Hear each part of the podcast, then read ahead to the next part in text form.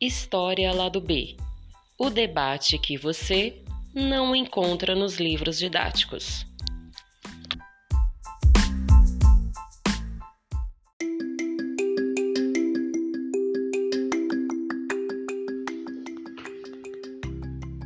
Ideias equivocadas sobre o feminismo.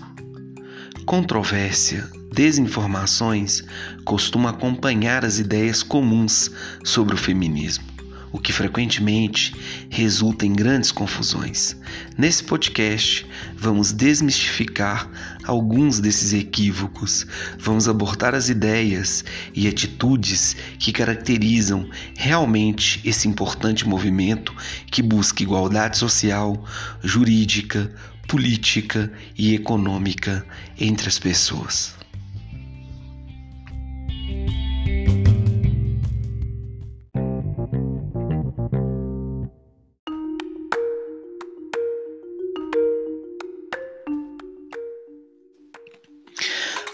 Galera, História lá do B de volta e hoje a gente vai trazer um tema, uma pauta de extrema relevância para a gente poder pensar aí no século XXI, que é o tema do feminismo. Um tema que às vezes fica à margem da sociedade, por muito, é, por muitas vezes esse tema não ser explorado porque tem, por quem tem conhecimento de causa, né? Por quem tem algo a, algo a nos oferecer.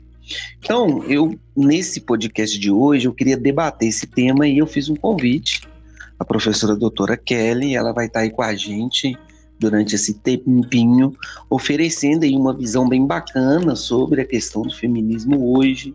A gente também vai pensar um pouco a trajetória do movimento feminista, além de nos blindar depois com algumas dicas sobre filmes, séries, o que, que ela tem lido, para a gente poder contribuir com esse debate de qualidade aí, né? Como a gente diz aqui no nosso podcast, né? Aquilo que a gente não encontra nos livros didáticos. Kelly, boa noite, né? Muito obrigado pela sua presença, ter atendido o convite de prontidão e vamos então debater um pouco sobre esse tema. Olá, gente, tudo bem? Boa noite, Marcos. É um prazer estar aqui com vocês discutindo né, a história lá do B. E, sim, um tema muito necessário, né? Principalmente nos últimos acontecimentos né, desse ano.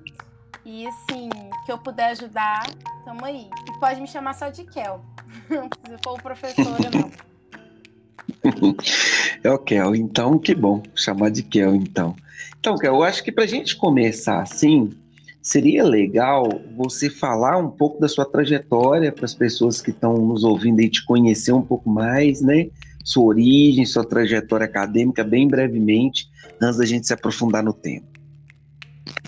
Então, eu sou formada na Universidade Federal de São João del Rei, contemporânea né, do Marquinhos aqui. É, fiz história lá, também fiz meu mestrado em São João del Rei, na história. E eu estudei é, os artistas é, pictóricos, né, os que pintavam é, pinturas sacras no século XVIII e no século XIX, mais especificamente no século XIX. E, eram pintores ditos mestiços, né, eles eram pardos. Então eu já trabalhei um pouco, assim, a minha trajetória, ela é na história da arte, mas eu beirava um pouco essa questão da identidade. Tá dando um, umas interferências? Sou eu Mas tá tranquilo. Pode ser a minha tá internet ou a sua, mas pode continuar, tá tranquilo. O som tá limpo? O som tá limpo, pode continuar. Então, eu trabalhava esses, esses artistas né, dessa região ali de São João del Rei, pintores mestiços, então, eu vou né, dialogar bastante com a, as discussões de etnia, de raça e tudo mais, mas para o período do século XIX. O meu doutorado também girou em torno da, da história da arte, aprofundando essas questões sobre identidade, o, o lugar social dos artistas, né? E são artistas, e como que esses homens negros, pardos, mestiços, né? Eles conseguiam alcançar lugar social vantajoso dentro da sociedade através do trabalho, através do talento. Né? A minha tese ela foca basicamente nisso, na, na mobilidade que esses homens tinham dentro do, do trabalho. Né? Meritocracia no que a gente deve chamar de meritocracia, via trabalho. Mas, assim, eu aprofundei mais o, o, os estudos sobre questões do feminismo, população LGBTQ+, é, outros tipos de assunto fora dessa minha esfera acadêmica quando eu fui para a sala de aula. Né? Eu comecei a dar aula em 2016 na rede pública estadual aqui de Minas Gerais. E foi dentro da sala de aula que eu percebi que existiam outras demandas mais importantes, assim, não mais importantes, mas mais imediatas para serem debatidas do que a minha própria pesquisa foi assim que eu consegui né, aprofundar em leituras que eu não fazia na academia, como é o caso das questões de raça e classe, do próprio feminismo. Isso tudo foi uma demanda vinda da sala de aula. Né? Hoje eu sou professora de sextos anos, sétimos anos no ensino público e professora substituta do Cefet, Minas Gerais, no campus 5 aqui de Divinópolis. Então, trajetória aí bastante bastante intensa, né, Kel? Ô, Kel, então hoje a gente eu te convidei porque eu queria muito escutar falar sobre essa questão do feminismo hoje. E eu acho que a gente poderia começar, né, diante dos nossos ouvintes, falando um pouco da trajetória desse movimento, né? Porque existem pessoas que acreditam que essa é uma pauta de agora, né? Muita gente acha que isso surgiu agora, quando na verdade isso é uma construção histórica, né? Você, como professor de história, pode nos esclarecer bem isso. Isso é uma construção histórica, né? Você podia fazer um, um breve relato, assim, para os nossos ouvintes entender né, de onde vem essa luta por direitos iguais. Então, é sim, complicado, complexo, porque a gente está falando de duas vertentes. O feminismo que a gente tem hoje, ele é um feminismo que ele vai nascer pela ansiedade, não é ansiedade, pelo anseio, né? É, por direito de voto e de participação política das mulheres. Isso começa muito forte a partir do século XIX, né? A gente vai ter as questões das sufragistas que querem é, o direito de votar, tanto na Inglaterra quanto nos Estados Unidos.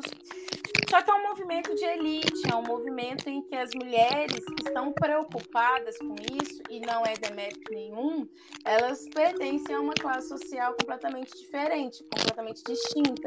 Elas não aceitam mais apenas o destino de serem donas de casa. Então, elas vão buscar numa, num movimento conseguir é, alcançar é, esse direito ao voto, esse direito à participação política e, consequentemente, conseguir aí a sua emancipação é, no mundo do trabalho. Quando a gente pensa é, nesse início, nessa gênese do movimento feminista, a gente foca apenas nas mulheres brancas, né? Que são as mulheres que têm esse tipo de preocupação. Enquanto está acontecendo todo esse movimento, que é um movimento é, elitizado, não deixa de ser, é, a gente tem a população das mulheres negras que ainda viviam né, é, escravizadas. Então você tem as mulheres negras escravizadas em uma outra realidade que elas se preocupavam apenas na sobrevivência, apenas é, se os filhos seriam vendidos ou não, se o marido ou interesse amoroso estaria vivo no próximo dia ou seria vendido na próxima leva de escravos. E aí a gente tem uma primeira clivagem que é importante ressaltar dessa gênese. O feminismo eles têm um, um, um, o nascimento dentro da elite. O seu percurso, basicamente, durante o século XIX o século XX, ele vai ser muito focado nessa elite das mulheres brancas, da burguesia, principalmente, mas vai favorecer muitas mulheres brancas e também é, as negras que depois da, das abolições vão para o mundo do trabalho. Mas continua muito pautado nessa, nessa nesse direito de poder falar sobre o decidir o que, que é bom para si, o que, que é bom para a sociedade. Não se tinha voto, né? No Brasil, para vocês terem uma ideia, data da, da década de 30, se eu não me engano, né? As nossas, algumas avós, pelo menos a minha avó não votou, né? Ela, quer dizer, ela quando ela tinha minha idade, ela foi votar pela primeira vez. É, e o que, que acontece? Hoje, mulheres já podem votar a partir dos 16 anos. É uma conquista muito recente que a gente pode marcar nessa média duração. Na história, essa média duração a gente mede justamente pela vida de uma pessoa. É muito recente. E o Brasil ele tem essas feridas, né?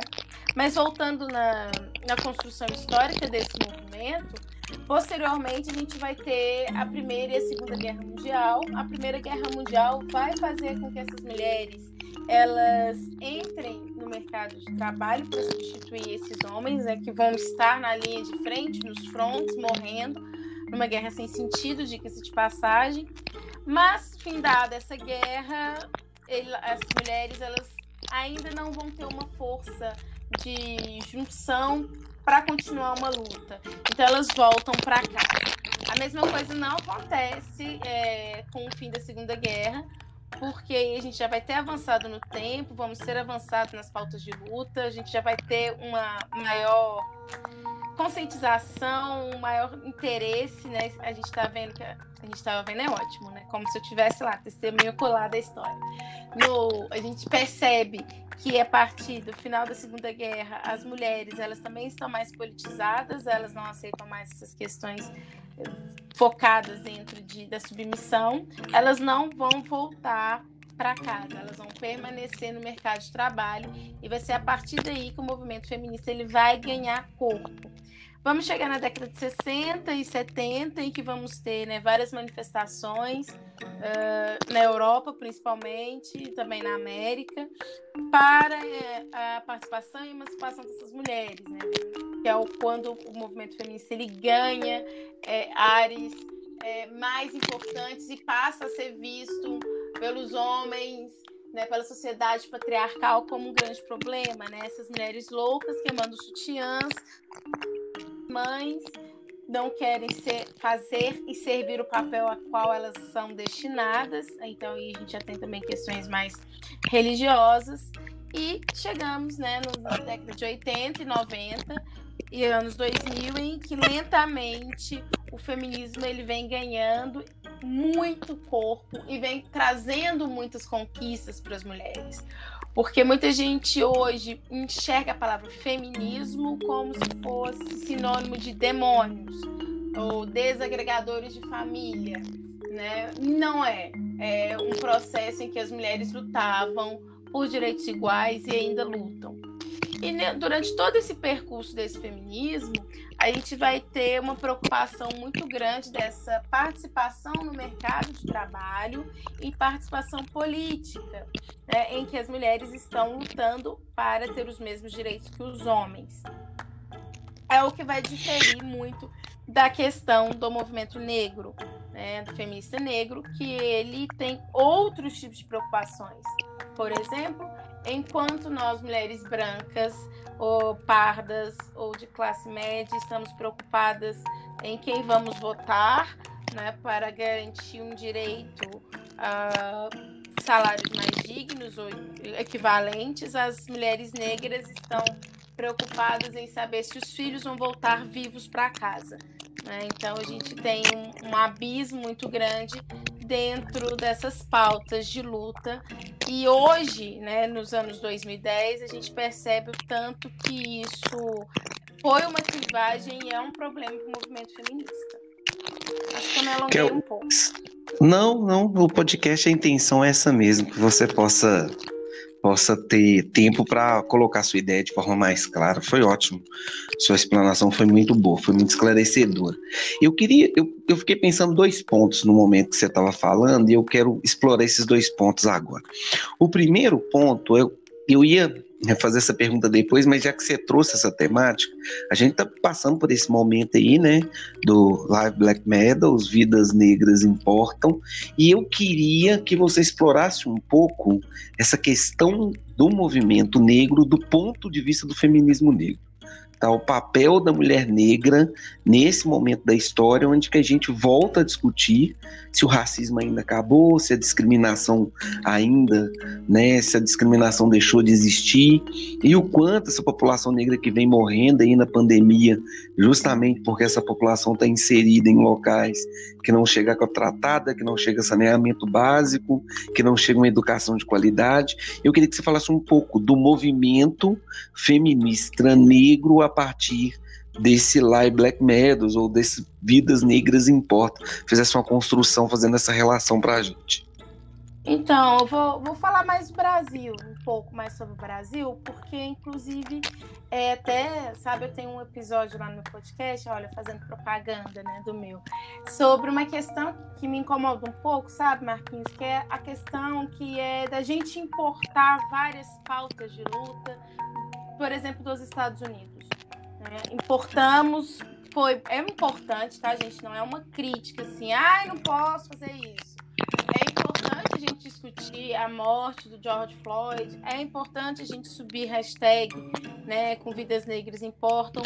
Mas por que que essa comoção foi tão grande apenas quando estourou um movimento nos Estados Unidos? Porque o Brasil todo dia morre gente preta né? Todo dia tem um corpo negro tirado no chão, todo dia tem uma mãe chorando. E por que que isso está acontecendo? E por que essa empatia apenas agora, nesse momento? Simplesmente porque a gente está importando mais uma pauta, mais uma questão estadunidense. Né? Nós somos muito colonizados, inclusive as nossas pautas né, de luta. Então, é, o movimento negro feminista no Brasil, ele vai ser tardio, como tudo no Brasil é tardio. Né? Ele começa a partir da década de 1970, mais organizado. Porque se você parar para pensar e enxergar que o feminismo, na sua raiz, é uma luta de mulheres em busca né, de direitos iguais, é, de direitos civis iguais, de serem tratados como os homens e tudo mais. É, a própria Angela Davis vai falar em Mulheres, Raça e Classe, por exemplo, que até mesmo nos Estados Unidos, dentro das escravarias, as mulheres e os homens, eles não tinham isso. Em África, você não vai ter uma divisão uh, por causa da sua do seu gênero. Né? Em África, você tem relações que são pautadas realmente no que você sabe fazer, no que você consegue fazer. Principalmente na questão da mulher. A mulher na África, ela tinha um valor. Né? Ela era muito valorizada, ela podia ter, né, assumir negócios, ela podia é, comandar as, é, grandes corporações, né, entre um milhão de aspas podia ser mercadora e quando ela é retirada desse universo, trazida, escravizada para as Américas e para outros espaços desse mundo branco eurocêntrico, ela perde isso. E isso vai ser muito complicado, né? Porque de repente foi tirado tudo dessas mulheres, inclusive, né, essa questão da matrilinearidade e assim, elas são jogadas aqui. Então, as mulheres, elas vão resistir né? O feminismo é muito uma questão também de resistência contra esse patriarcado, penso eu. E essas mulheres negras, elas estão desde a gênese da escravidão no Brasil e nas Américas, né? Resistindo. Então, elas têm as suas formas de luta. Só que as, formas, as questões são muito diferentes. Elas estão lutando para sobreviver, não para se equiparar aos homens. Por isso que eu falo que, assim, como um movimento organizado, tipo o feminismo, a gente vai ter o feminismo branco a partir da década de 70 aqui no Brasil. Porque é, essa fa é, o movimento negro né, tem é, uma questão de que a mulher é, negra ela vai ser hipersexualizada.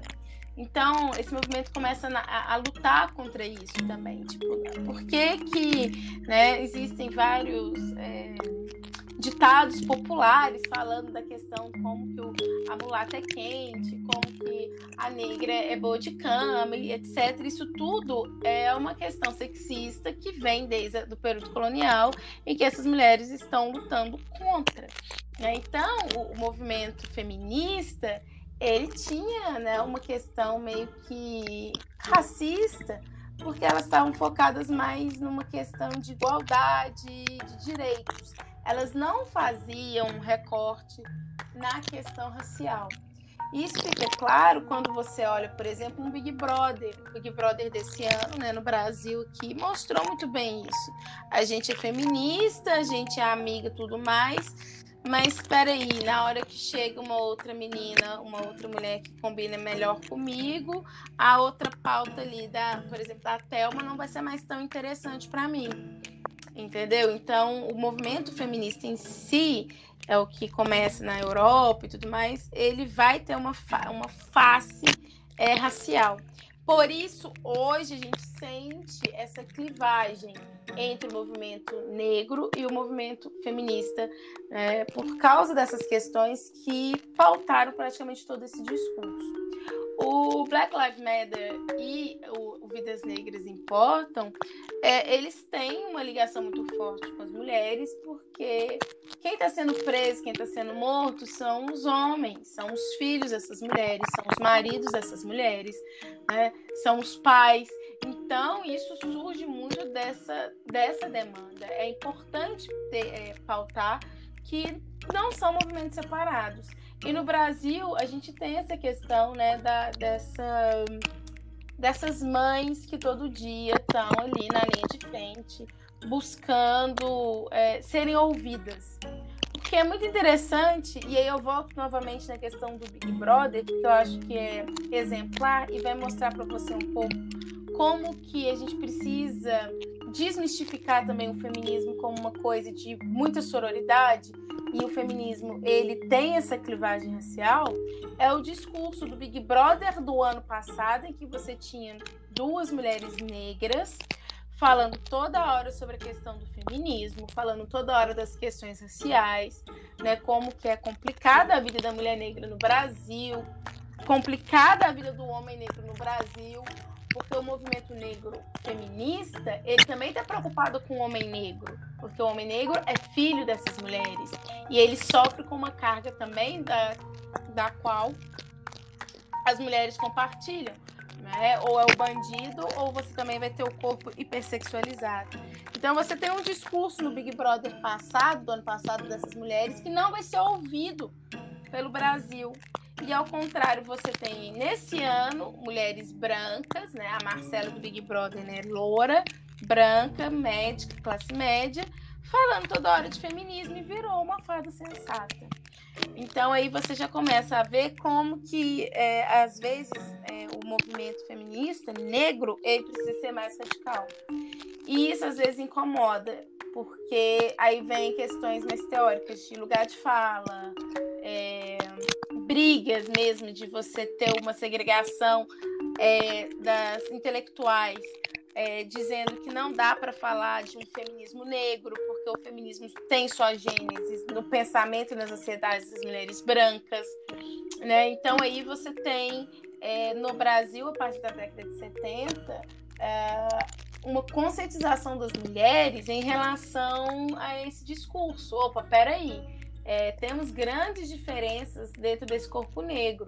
E aí a militância ela vai ganhando intelectuais. Se os Estados Unidos tem a Angela Davis, que é um grande nome, vamos ter aqui no Brasil a Lélia Gonzalez e a Sueli Carneiro martelando sobre essas questões desse feminismo, né? fazendo com que essas mulheres saiam de, dessa zona de conforto.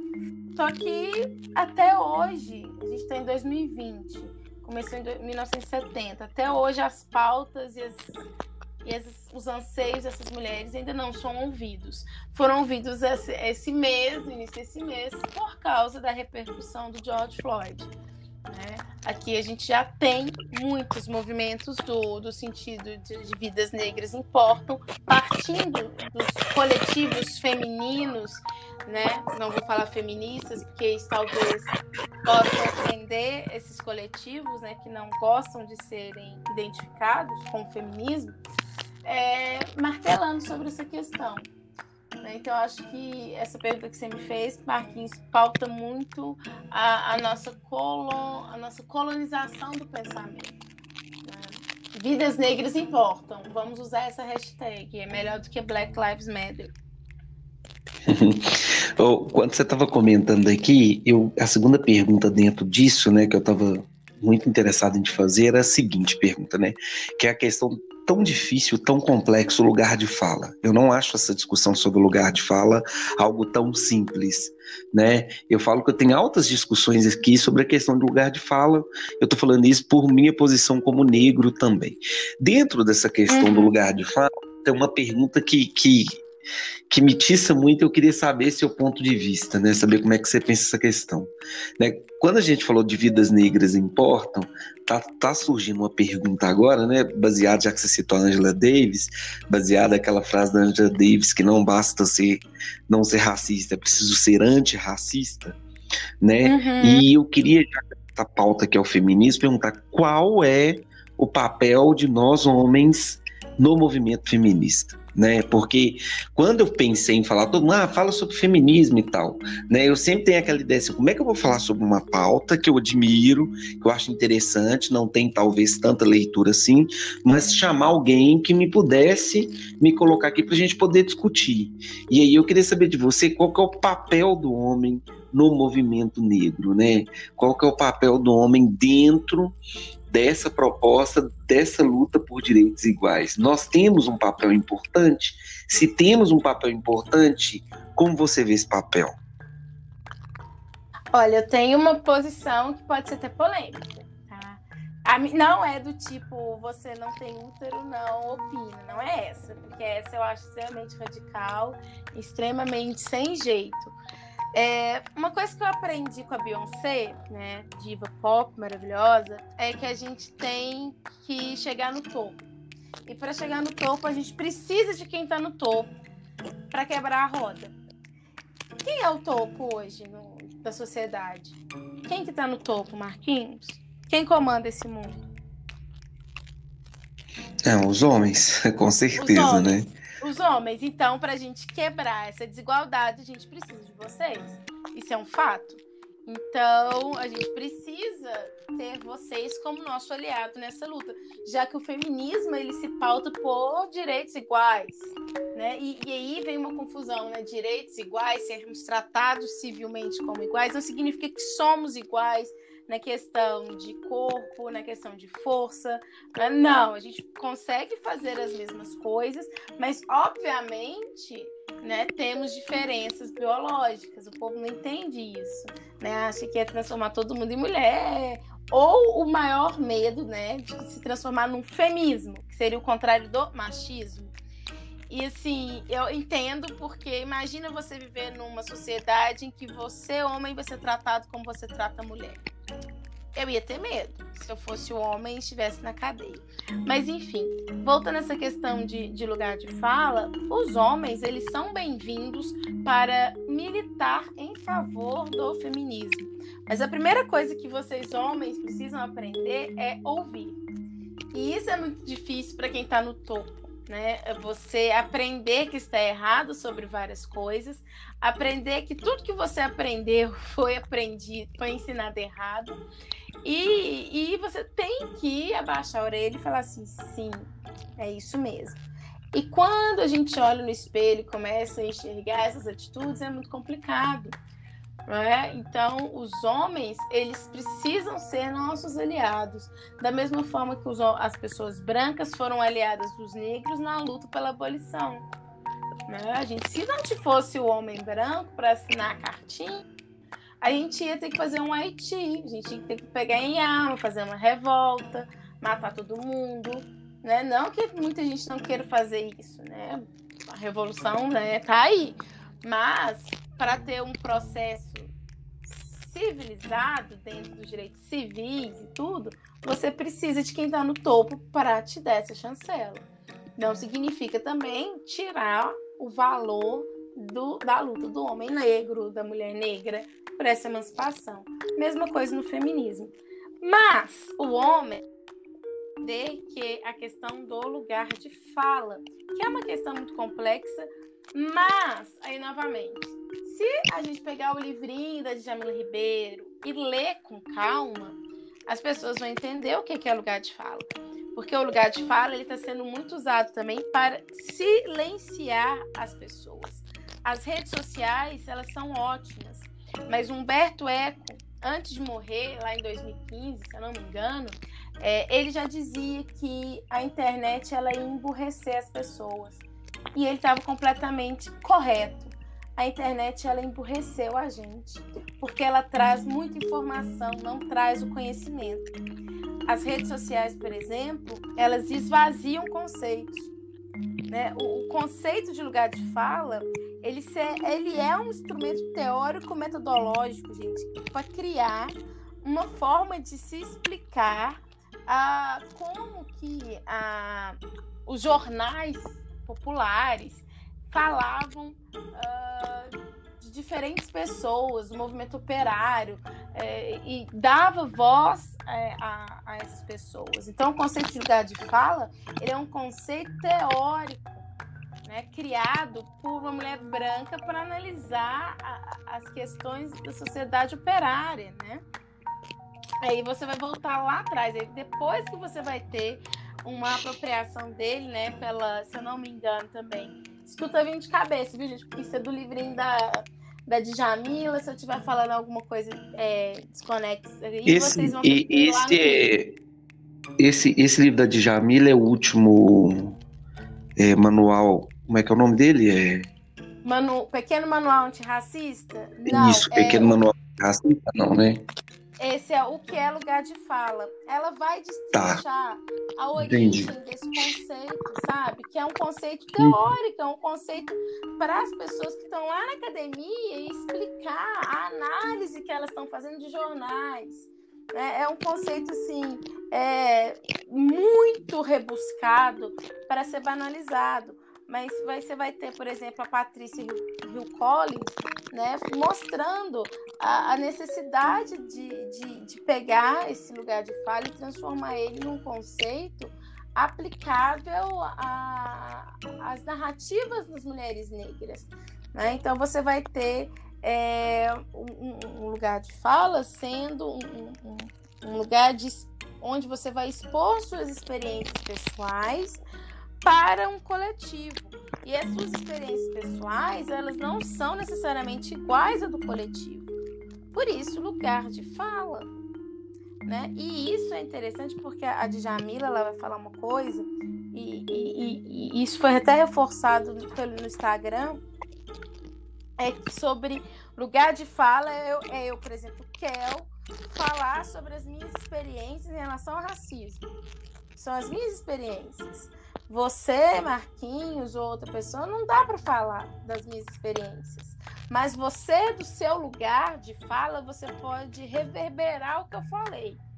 Né? Você vai levar o que eu disse ao lugar em que você ocupa.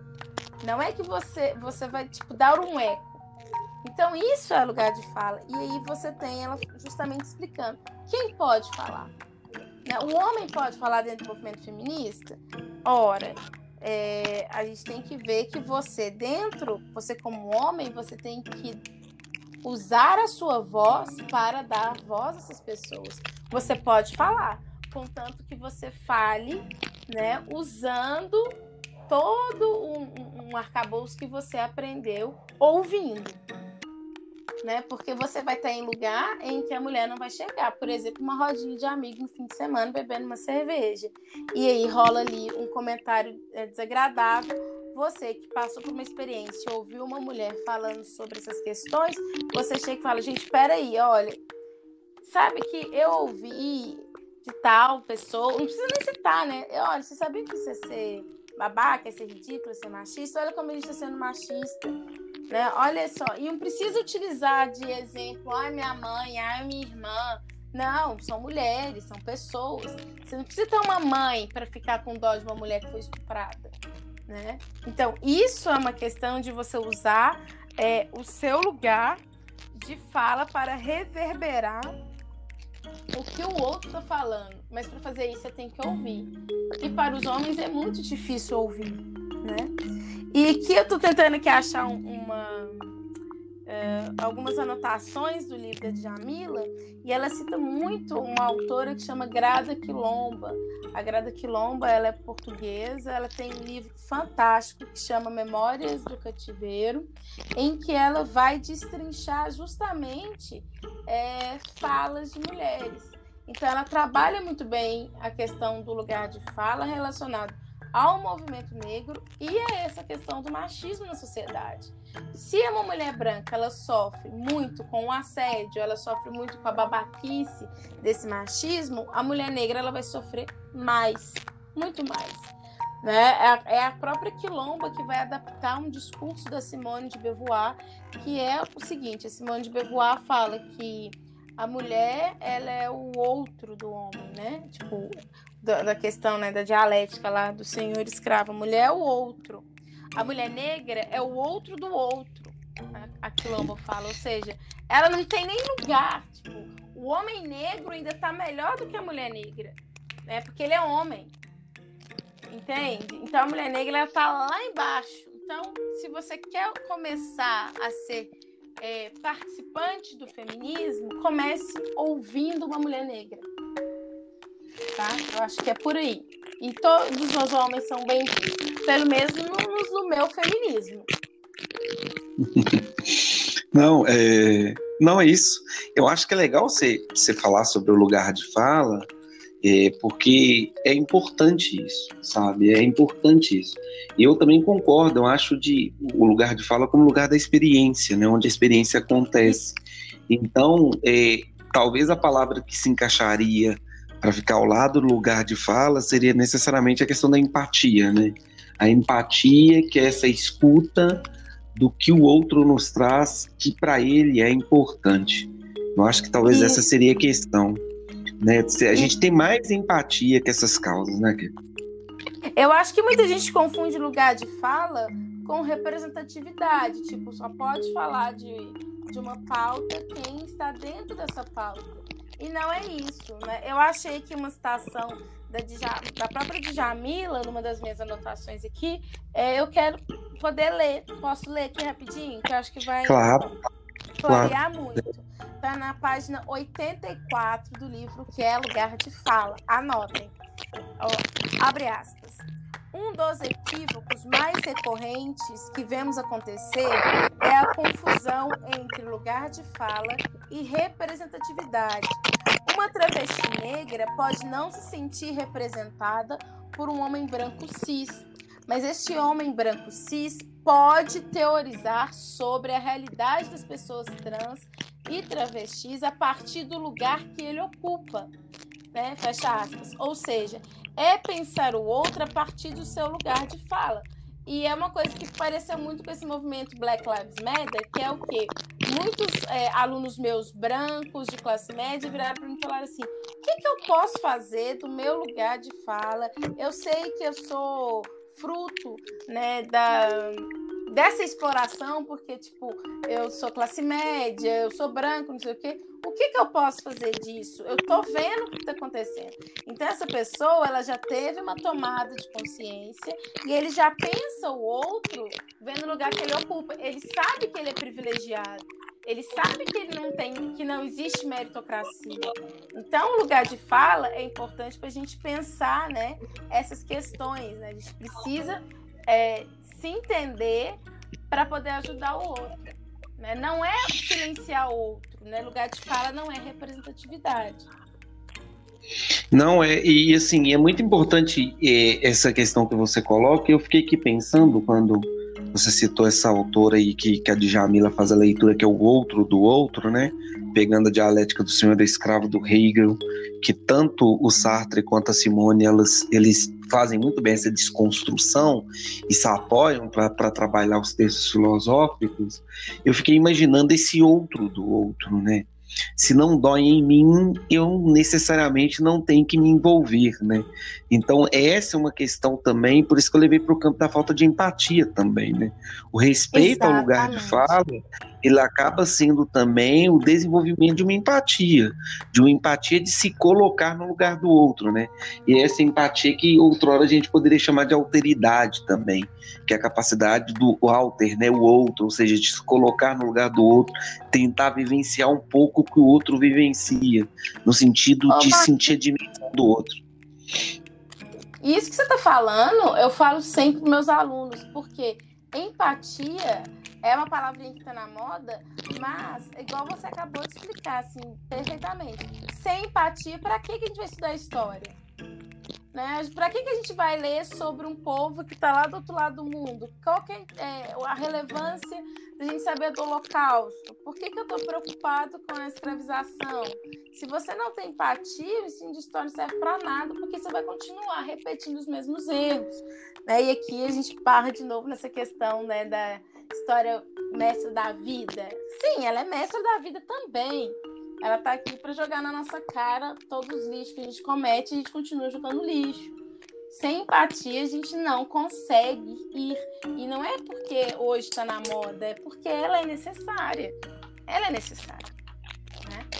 Ok, você está falando sobre isso. É, eu também discuto muito com os meninos, até Hoje eu estava falando com o nono ano, na aula que eu dei hoje, sobre a questão também da importância da profundidade. E a profundidade vem na medida em que a gente busca esse conhecimento. Então, a importância de escutar, de ler, de perceber, de assistir, de buscar profundidade nas coisas, né? Porque a gente vive, talvez hoje, o império da superfície tá? do senso comum, que é, que é importante porque ele é o primeiro passo para a gente poder aprofundar, né? a gente sair dele.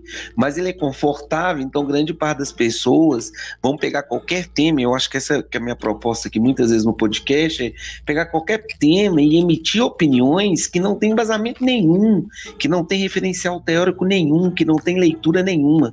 Eu vejo assim muito legal quando você foi explanando suas ideias, foi buscando suas referências, suas leituras, de onde você tem tirado essas informações e construído seu pensamento crítico, né? Eu tô numa vibe aqui, depois de muito tempo, desde que eu vim de São João, de voltar a ler. Eu sempre fui um cara que leu muito. E aí eu cismei que agora eu tô comprando um livro desenfreado e tô voltando de certa maneira a ler justamente para fundamentar melhor esse pensamento, sabe? Você até brincou sobre a Djamila Ribeiro e eu tô querendo ver se eu compro o Manual Antirracista é, que é um livro que já está na, na, aqui na agulha para ser o próximo a comprar. Angela Davis também é livros que eu quero ler. E é justamente isso, né? Essa questão da gente buscar uma profundidade dentro desses assuntos. Trazer esse debate de forma que as pessoas percebam que é um debate que precisa de a pessoa aprofundar mais, entender mais, até para a gente poder se colocar. E não ficar nessa discussão rasa, né? Porque o, a discussão rasa é o império da ignorância. E, e, a ignorância ela se beneficia dessa questão rasa, né? E aí, quando a gente vai pensar da questão da empatia, igual você comentou aí, que eu achei tão interessante essa questão de você falar com os meninos, né, para o aprendizado da história, eu já trato esse mesmo modo que você coloca, mas falando da importância da gente dar profundidade às coisas. E a gente só dá profundidade às coisas com conhecimento. E o conhecimento também está na escuta, sabe? aprender um pouco mais sobre as coisas, escutando o que o outro tem a nos dizer sobre elas, né? Não, perfeito. E assim, Marquinhos, agora que ele volta, eu vou te fazer uma provocação aqui, é... baseada na minha experiência. Eu quero ouvir você. Quando você estava lá no, você fez filosofia, né, na UFSJ? Isso. Não é isso? Lá na UFSJ, isso. quantos autores negros filósofos vocês destrincharam? Kel, nunca, a, nunca li nenhum autor negro. E eu vou te, te contar um segredo, já que você me provocou. Aquele Bengue, né, que o da necropolítica vai ser o primeiro, está sendo o primeiro autor negro que eu estou tendo contato, sabe? E, e te digo mais, essa, essa, pergunta foi muito interessante, te digo mais, sabe? Muito antes desse é, Black Lives Matter ou Vidas Negras Importa, muito antes disso, eu me despertou uma questão, sempre teve dentro de mim, eu sempre fui em escola fazer palestras sobre a questão da, da importância de se combater o racismo. Eu tenho uma live terça-feira que eu fui convidado para falar sobre isso, né? Porque temos que discutir ainda racismo na educação. Então, eu sempre tenho feito, mas é, eu li um livro, um livro assim, leve, legal, mas um livro que mexeu tanto comigo de literatura, eu tive a curiosidade, um dia andando na leitura, achei o livro do Lázaro Ramos na minha pele. Aí eu peguei aquele livro, segurei, fico olhando assim, falei assim, levo, não levo, tava na promoção, falei assim, ah, vou levar. E, e, vou ler. Quando eu comecei a ler o livro do Lázaro, que é um relato muito mais da experiência dele como ator negro, né, os, os, os lugares que ele ocupou dentro da cena do teatro, da televisão e do cinema. O relato quando ele chegou a ser protagonista, fala um pouco da família dele, né, dele e da Thaís. O Lázaro veio citando que é uma série de autores que ajudaram ele a tomar consciência dele como ator negro, né? E aí eu fui me fiz uma seguinte reflexão. E eu como, vamos dizer assim, pensador negro, o que, que eu tenho a dizer sobre a negritude? O que eu tenho a dizer sobre esse lugar hoje do qual eu estou inserido? Sabe? E hoje, assim, eu posso dizer, talvez não sei ainda, mas eu estou num momento da, de, da, da minha carreira em que eu hoje Estou empregado numa escola de referência na cidade, ocupando um cargo importante de coordenador pedagógico, uma figura negra ali dentro de uma escola privada, e aí aquilo ficava mexendo comigo de como eu poderia, a partir dali, trazer uma referência para as pessoas que estavam à minha volta. E eu percebi que eu não poderia fazer isso sem uma leitura dos meus pares, porque eu sempre tive uma filosofia eurocêntrica, europeia sabe? Uma filosofia que tinha como base Hegel, Sartre, Nietzsche, Simone, ou seja, várias referências que são referências europeias de um pensamento extremamente consolidado e que é a base de qualquer pensamento filosófico é, hoje no Ocidente. E aí eu falei, pô, eu nunca li nenhum autor negro. Tá na hora de eu começar a ler os autores negros, verem as vozes negras, e vou começar pelo meu país né? Então, por isso que eu comentei até com você a questão da, da Djamila, que é uma pessoa que eu tô muito afim de começar a ler. A Angela Davis também, eu tô muito afim de começar a ler. O, a Shane Bengay também, que é esse filósofo de Camarães aí do, do Conselho de Necropolítica. Tô aqui me aprofundando para tentar, por enquanto, falar um pouco sobre isso. Mas realmente, sabe, eu não consegui, ao longo da minha trajetória até agora, aprofundar naquilo que me diz de forma mais verdadeira. Mas que bom que eu acordei para isso aos meus 40 anos. Mas eu tô querendo entrar cada vez mais, aprofundar nessa ideia, sabe? Porque uma hora me despertou em mim, assim. E aí, com tudo isso que está acontecendo, a coisa está muito viva dentro de mim. Mas a provocação foi interessante, que me levou a refletir sobre isso. E realmente, para te responder sua pergunta, eu raramente li alguém que pudesse falar diretamente a mim, a quem eu sou, o país onde eu moro, de onde eu vim, o povo ao qual eu pertenço e por aí vai. Isso é importante, né, a gente falar disso, porque mostra a profundidade do racismo estrutural, né? Não só no Brasil, mas como também em toda a sociedade ocidental, né? A gente é totalmente é, colonizado. E eu tô te falando isso, Marquinhos, porque eu estudei, como falei para vocês no início, pintores mestiços, então pintores negros, no período colonial. E a minha bibliografia é toda branca. Né? Eu fui ler é, Franz Fanon, que é referência né, para você começar a destrinchar o pensamento sobre o corpo negro, né? Esse ano, sabe? Em 2020. E isso é uma falha imensa, imensa na nossa formação como é, intelectuais brasileiros. A nossa intelectualidade inteira ela é perpassada por esse esse eurocentrismo. Né? E o que dificulta muito a gente enxergar o Brasil como racista. Né? É a democracia racial. Então, se já é difícil o brasileiro né, se enxergar racista, enxergar que existe esse problema, é muito pior para a mulher negra poder é, levantar essa voz dentro do movimento feminista.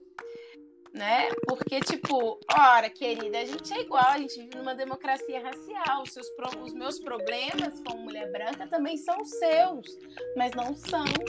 Né? Não são. Por mais que você tenha duas mulheres, uma branca e uma negra, que moram na mesma, no mesmo lugar, na mesma favela, os problemas que batem na porta da mulher negra não são os mesmos que batem na porta da mulher branca. Então, a falta dessa empatia, a gente pode colocar como isso, causa um caos muito maior, uma dor muito maior e acaba que uma segregação muito maior. A nossa segregação, ela está aqui, ela é, é por ela ser invisível, às vezes eu penso que ela é muito mais dolorida, porque a gente não sabe contra quem lutar. Quando ela é visível, tipo o apartheid, ou tipo o próprio Estados Unidos, você sabe aonde o inimigo está te apontando. Aqui você não sabe. Pode ser uma frase racista que vai te atingir pelo do seu melhor amigo, pode ser mesmo do seu pai, né, ou da sua mãe, se você tem um casamento, por exemplo, interracial, você não sabe se é o seu avô. Né? É, é complicado e a gente acha que tudo é lindo e a gente vai vendo, por exemplo, a questão da autoestima sendo destruída. É, você falar do Lázaro Ramos é, me lembrou quando ele foi fazer um, o primeiro protagonista dele negro é, no sentido de galã, né? Porque ele fez vários, sempre foi protagonista, assim, tudo, mas nunca tinha sido galã. E o próprio Brasil falou assim, gente, Lázaro Ramos galã não combina. Mas combina, por exemplo, um Zé Maia, que é um homem, tipo assim, idoso, ou o próprio Antônio Fagundes ser galã, porque são homens brancos. Então, a gente é muito racista. Então, o movimento feminista, ele também é. E ele precisa se reconhecer nessa, nessa posição para a gente poder ter, finalmente, uma, unidade nisso daí. Porque, e tá tendo, tá? A gente está vendo que tem muitos coletivos que, que se preocupam, que juntam pautas, que usam né, e abusam dessa questão de ouvir e de falar, mas ainda é muito complicado, porque é uma estrutura. Olha todo o seu relato pra gente. É muito parecido com o meu, mas eu acho que para você é mais difícil, né? Porque você está estudando, por exemplo, filosofia, você está estudando a, as bases de um pensamento e não tem nenhum homem preto ali, né? não tem nenhum homem negro. Então isso meio que é tenso, é triste a gente pensar isso, por exemplo, no Brasil. É, mas é uma estrutura que você falou muito bem, né? Que é essa estrutura agora está sendo, voltou a ser muito discutida, que é a questão do racismo estrutural, né? Que muita gente tem dificuldade de entender, né? Porque ultrapassa ultrapassa somente a questão do racismo em si e avança sobre as estruturas da sociedade brasileira a questão da educação, a questão que nós comentamos aqui da estrutura de pensamento, quem são os autores, que até pouco tempo agora, a gente ia falar qualquer coisa sobre a questão do negro, a gente ia pegar os clássicos lá, Casagrande Senzala, Gilberto, Gilberto Freire, ia pegar esses autores clássicos que trataram dessa perspectiva a visão do negro. Aí você vai falar do negro, você ia pegar quem? Florestan Fernandes, que, que fez uma crítica muito grande essa questão do, do do racismo, da utopia desse, dessa democracia racial no Brasil. E aí, quando você vai pensar, você vai circundando o horizonte de pensadores que são brancos e que não estão dentro do lugar de fala. Né? Eles são brancos que conseguem, talvez no máximo, se importar com a dor do outro ali, mas nunca vai conseguir transmitir o que é a dor do outro. Né?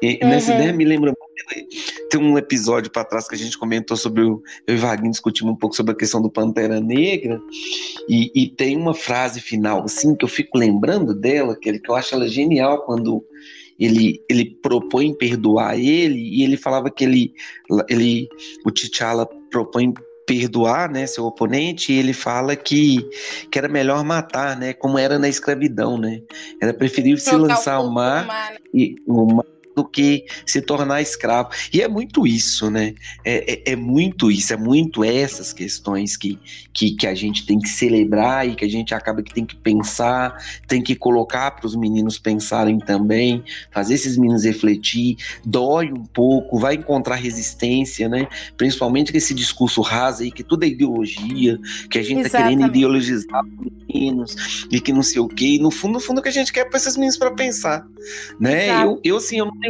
nenhum dizer para eles, ó, pensem, pensem, pensem de todas as maneiras, né? Pensem. Esses dias mesmo eu estava dando uma aula sobre marxismo e se criou um tabu que não pode mais falar de marxismo e dei uma baita aula sobre marxismo assistimos uns vídeos que eu trouxe para eles um vídeo mostrando como é que é na Coreia do Norte e eu cheguei à consideração dos meninos olharem e falar assim olha é muito complexo essas questões né e eu achei isso tão bonito tão legal porque pela primeira vez eles não vão olhar e vão dizer marxismo é utopia sabe que não é complexo esse negócio porque o vídeo que eu mostrei fazia uma comparação entre Seul né e Pyongyang né, a capital da Coreia do Norte, mostrando os modos de vida, né? E aí uhum. nós entramos numa discussão de quem era feliz. E aí eu questionei Nossa, eles se é, por que, que eles poderiam afirmar? Porque alguém comentou assim, ah, mas o pessoal lá em Pyongyang parece triste. Aí eu perguntei, mas como é que você chega a essa conclusão que eles são tristes? E como é que você chega à conclusão, por exemplo, em Seul, que é um dos maiores países do mundo, aliás, Seul, a capital Seul, é o maior país do mundo em cirurgia plástica, vence os uhum. Estados Unidos e o Brasil.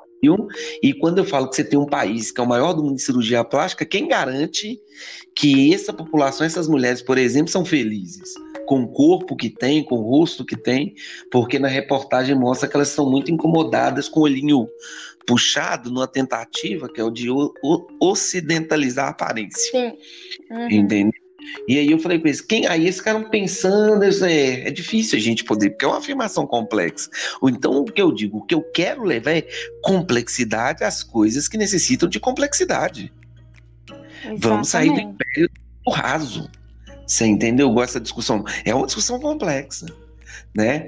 Mas é isso, estamos aqui com quase uma hora de podcast, deixar nós dois vamos ficar aqui o tempo todo, eu sei que você tem compromisso, e agora que eu, eu queria que você falasse para os nossos ouvintes aí o que, que você tem lido, falasse um pouco sobre o seu podcast, falar um pouco dos seus projetos, tá? E dar uma dica aí para a galera cultural aí, para eles poderem aí se mover aí dentro dessa, dessa área do conhecimento.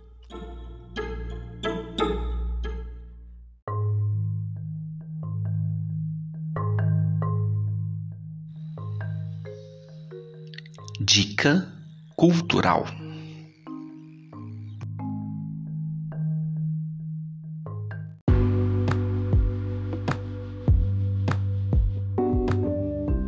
Ai, não, obrigada, Ki. Sim, nossa, primeiro eu queria agradecer, eu fiquei muito, muito feliz, muito lisonjeada de ter sido convidada, né, é, para estar tá aqui, para conversar com vocês. Eu gosto muito, né, do, do Marquinhos e do Vaguinho, né, tudo no, no diminutivo bem brasileiro, né, porque são profissionais e pessoas incríveis que eu gosto muito mesmo. É, e assim, o meu podcast ele também tem uma pegada para discutir as questões né, do, do, dia a dia, do cotidiano, mas é, ele é muito autoral no sentido assim que foge um pouco da, da bibliografia. Né? Você colocou que assim, e eu fiquei até feliz, né? Tipo, sempre tô trazendo as referências do que tá lendo, né? Porque atualmente isso é um perigo. Né? Eu gosto muito de falar de onde está vindo as minhas informações, de onde eu estou tirando as minhas informações. É por causa dessa questão das fake news e tudo mais. Olha, tá aqui. Se você quiser ler, né, pensar por você, tá aqui. Eu tô te dando também essa informação. E o meu podcast eu, falo, eu tenho muitos textos eu tenho um episódio, tem, são divididos em blocos. A, a Clio em mim, saúde a treta em você, é quando eu sempre vou fazer algum texto, faço algum texto de crítica mesmo, igual o último que eu fiz e citei, que é sobre essa questão da gente importar as dores, as teorias, a gente importa tudo, a gente é um vira-lata. Né? É um episódio até meio pesado, meio duro. Eu solto os cachorros mesmo, que é treta.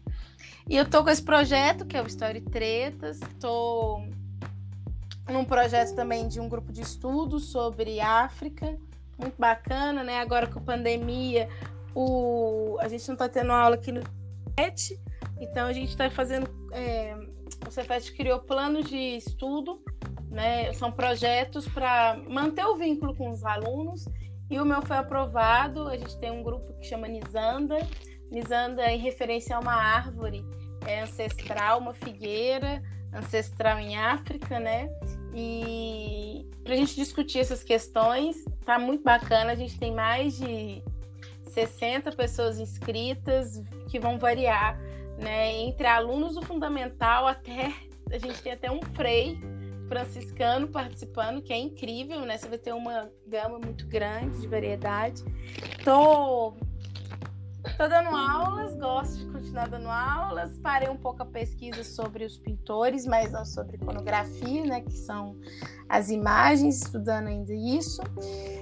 As minhas leituras, elas estão girando assim, vocês vão ver que elas estão um pouco bem, sim, heterogêneas, né? A, eu estou finalizando a Grada Quilomba, Memórias da Plantação, que é um livro é, incrível, muito bom, aconselho a vocês lerem, né? É o, o doutorado da Grada, que além de ser né, uma escritora e teórica, ela também é artista. Então vocês podem procurar no Instagram, que ela é artista plástica, ela tem várias é, obras é, que exprimem toda essa questão, né, também desse neocolonialismo.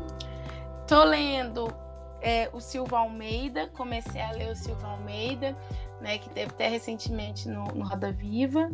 Fantástico, é um, um autor extremamente difícil, mas extremamente maravilhoso. O que ele escreve de fácil no Twitter, ele escreve de difícil na teoria, nos livros. E isso é ótimo, gosto muito. É, também estou lendo O Oráculo da Noite, do Siddhartha Ribeiro. O Siddhartha Ribeiro, ele é um neuro é, pesquisador, neurocientista, deixa eu ver o que, que ele é aqui, para não falar bobagem. Né? O Siddhartha aqui, ele é, é, neurocientista, né? Então ele estuda essas questões do sono, do sono e do sonho. E eu tô lendo ele porque eu, eu como eu estudo imagem, eu tô tendo vários sonhos nessa pandemia e eu sempre tive uma conexão muito grande, né? Agora num lado muito espiritual, né? Essas coisas. É, em relação aos sonhos, e eu estou gostando bastante do livro do Siddhartha, porque ele vai fazer conexões, por exemplo, com, com a teoria do, da psicanálise, ele vai dialogar com a, os contos de povos primitivos, né? Que a gente julga primitivos, né? É muito bacana o livro então tô nessas é, conexões. Ah, e também treta, né? Em relação à quebra, pau, desmancha estátua, não desmancha, vai mexer na história ou não. Eu voltei a uma leitura antiga que é do Henri Pierre Geudi, que é o Espelho da Cidade, que fala da gentrificação, né? Como que a gente, por exemplo, tipo Tiradentes, Marquinhos, que a população nativa uhum. foi retirada ali daquele centro e você tem pessoas não nativas ocupando e, e, maquiando uma cidade. Até que ponto uma cidade ela tem que ficar imóvel e sem vida, né, para ela ser resguardada, né? O que que você tem que se resguardar? O que que é história, né? Então são essas as minhas leituras, basicamente. Qualquer dia, então, eu vou te chamar depois. Uma coisa que Wagner também ama, nós bater um papo aqui sobre memória. E aí nós vamos trazer essa discussão toda aqui, vamos fazer uma discussão bem ampla. E eu também gosto muito disso, porque a minha formação é em estética, né? Estética, filosofia estética. E aí é, eu gosto muito dessa discussão sobre memória, sobre essas discussões das estátuas. Eu estava discutindo esse dia com os meus alunos a arte de engajamento, e a gente estava discutindo sobre isso deu uma discussão muito boa sobre se deixa lá, se tira, mas isso aí é bem legal. Nós vamos qualquer dia marcar um outro bate-papo. É, eu aproveito legais aí de livro para quem gosta, que mexe virar alguém me manda aqui no Instagram, que livro que eu compro? Que ela acabou de dar aí um monte de livro que vocês podem comprar. Eu, na verdade, tirei esses dias da semana, inclusive Vaguinho fez a mesma coisa, eu cheguei muito cansado na terça-feira, muito cansado, trabalhei muito, minto, quarta. E aí eu falei assim, sabe o que? eu vou tomar uma cerveja, eu queria fazer alguma coisa, eu vou ler. Aí depois eu falei assim, não, se eu começar a ler, eu vou dormir de tão cansado que eu tô. Eu vou assistir um filme. E aí eu assisti Destacamento Blonde, do Spike Lee. E eu queria descer essa Ainda dica. não vi. Filme, que então você veja. Que filme. Fagner ficava mandando pra mim assim no WhatsApp. Complexo, né? Complexo, né? Eu falei assim, muito complexo. Complexo. tá muito complexo. Porque o tô Spike Lee é louca pra ver. Né? Tá lá na Netflix, faz esse esforço no final de semana. Genial, dá pra você fazer, dá pra você bater, eh, discutir altas tretas a partir dele, sabe? Genial, o Spike Lee conta a história de cinco amigos que voltam no Vietnã. Tô sem dar spoiler aqui, pro pessoal. Volta ao Vietnã em busca de um tesouro e para resgatar o corpo de um amigo que foi o único que morreu deles pós a guerra do Vietnã. O Spike Lee faz essa margem da história com os acontecimentos da mesma época da guerra do Vietnã, que é os Panteras Negras, que é Martin Luther King, que é Muhammad Ali, fazendo um espelho bem assim histórico do que acontecia naquele momento e vários diálogos, várias sacadas, várias pitadinhas, né? É, sim, as pitadinhas geniais assim de humor, sabe? Muito bom, muito bom. Destacamento Blonde tem na Netflix, galera. Eu acho que vale muito a pena assistir. É uma dica aí pro final de semana, já o podcast sai daqui a pouco, vocês vão poder escutar e assistir. Viu? Kel, ó, muito Nossa, obrigado. pela sua presença. Assiste depois você me fala. Muito obrigado. Pelo... e, Inclusive, só para completar, aí eu não tinha assistido ainda, eu resolvi então baixar aqui para poder assistir Infiltrados na Clã. Que pra... todo mundo tá falando também Eu que é muito bom de Spike. Lee. Então, esse eu vou Nossa, assistir Esse é tem final de semana. Mas assim você vai amar. Eu, principalmente o, o, o, o, tratamento da imagem, o tratamento da história, o modo como ele insere os personagens. Daria pra gente fazer um podcast para discutir esse filme depois. Tão legal que ele é. Tá? Te agradecer pela presença. Viu? Muito obrigado. Já me coloca à disposição qualquer dia. Se a gente quiser bater um, um papo lá em histórias e tretas, é só chamar. Tá? E vou te Eu falar já tenho também um episódio, já, já quero, já quero te convidar para participar de um episódio, tá? Depois eu chegar aí no, no seu direct. Beleza. E aí, o que que acontece? Daqui a pouco eu vou editar aqui, te marco, pra gente poder aí é, divulgar aí. Muito obrigado mesmo pela sua presença aqui no nosso podcast. Espero contar com sua presença outras vezes, tá? Daqui a pouco vamos fazer sim um bate-papo sobre memória, que vai ser muito legal aí, né? Eu, você, Vaguinho, pra gente pôr essa discussão em dia, tá? Qualquer coisa, tamo junto aí. Muito obrigado. Aprendemos muito hoje com a sua explanação aí. E vamos junto, porque tem que ser assim, né? Trazendo conteúdo de qualidade, igual eu falei com você. Mais profundidade, mais profundidade. E é isso que eu tenho repetido todo dia para os meninos. Obrigado, viu? Eu que agradeço, viu, Marquinhos? E precisando é só chamar que a gente gosta de treta, viu? Muito obrigada. Então, beleza, gente. Então, depois vocês acompanham lá Histórias e Tretas da Kel. Com certeza vocês vão gostar. Vai ser um podcast legal. Tá? Então, história E lá tem do B. Instagram também. Ah, divulga aí seu Instagram. Fala aí. Apesar que daqui a pouco eu vou te marcar lá, todo mundo vai ver também. Ah, tá. Então tem o Instagram do Story Tretas, né? Que é Story Tretas, e tem o meu, né? No, o meu Instagram, que vocês vão lá seguir. É, depois que o Marquinhos marcar isso, não fica muito grande esse podcast, ninguém vai ouvir.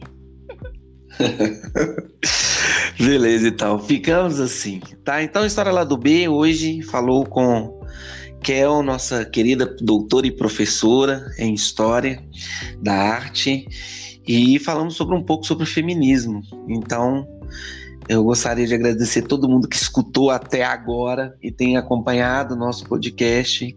E semana que vem a gente volta com mais um tema interessante para nos ajudar a pensar e aprofundar. Tá? Um abraço a todos, até a próxima semana.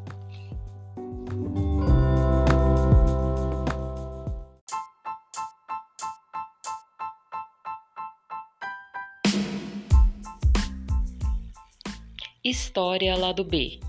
O debate que você não encontra nos livros didáticos.